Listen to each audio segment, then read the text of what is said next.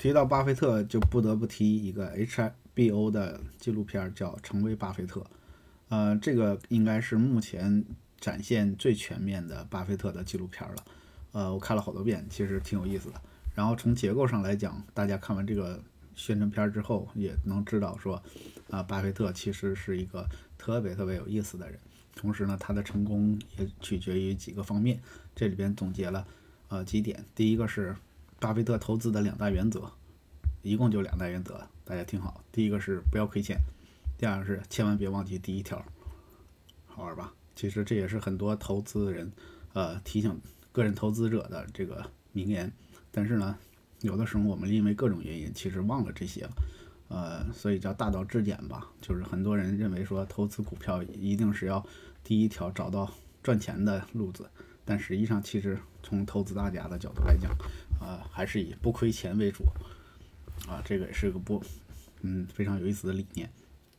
第二个呢，刚才就是讲的啊，烟蒂理论，呃，后边我会详细的去讲，它只是它只是讲了一个巴菲特在啊投资理念进化的过程当中的第一个从啊就是老师那儿学到的理念，叫总有那些剩余价值啊便便宜的公司还是值得收购的，然后等他们涨到一定程度再抛，这也就是说，它前提是能找到很多那种啊。具有投资价值、价格很低的，呃，这个是早期资本市场阶段，啊，很多投资的公司刚刚上市，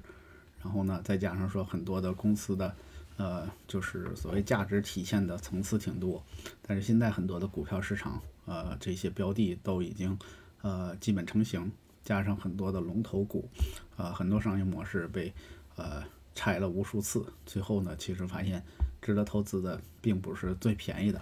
啊，后边我会讲到说，到底是什么样一个企业值得投资。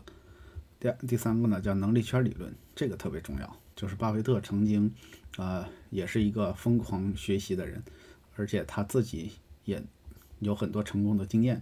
但是当他成功了之后，回顾一下，其实总结往往又是谦虚的，就叫做要在自己的能力圈的范围之内进行投资，不要投那些根本看不懂、道听途说，或者说。呃，逢人就是便讲哪个股票好的这种，其实你没有自己的价值判断，根本不要去投。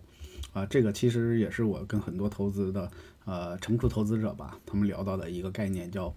啊只投那些自己懂的。可能投资是一个技术活，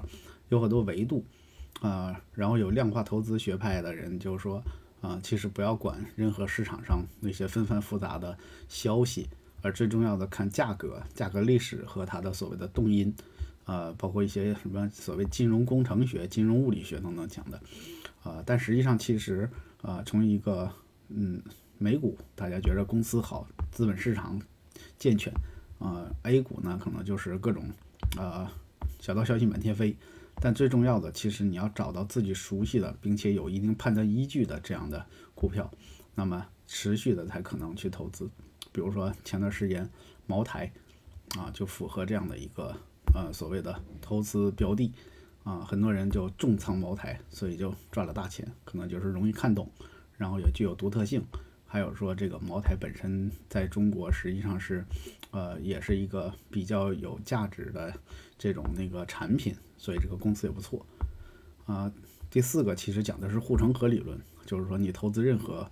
标的的时候，实际上你要有明确的。指向就是说，这个公司也好，你自己也好，其实都要呃有自己的那个迎接竞争对手的呃杀手锏、挡箭牌，能够让自己在竞争当中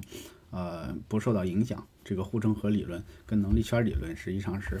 呃对应关系。能力圈就是找到自己能够看懂的，护城河讲的就是说这个公司你看懂它到底是不是具有很高的呃竞争门槛，这个公司是不是被容易打败。呃，第五个其实讲的是专注，嗯，这个其实不多说，但是实际上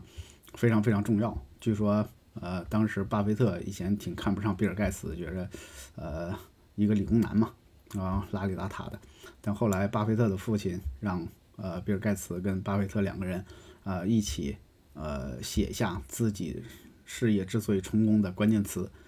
啊，没想到最后两个人在。第一条都写了专注，所以他俩成为一个呃非常好的朋友。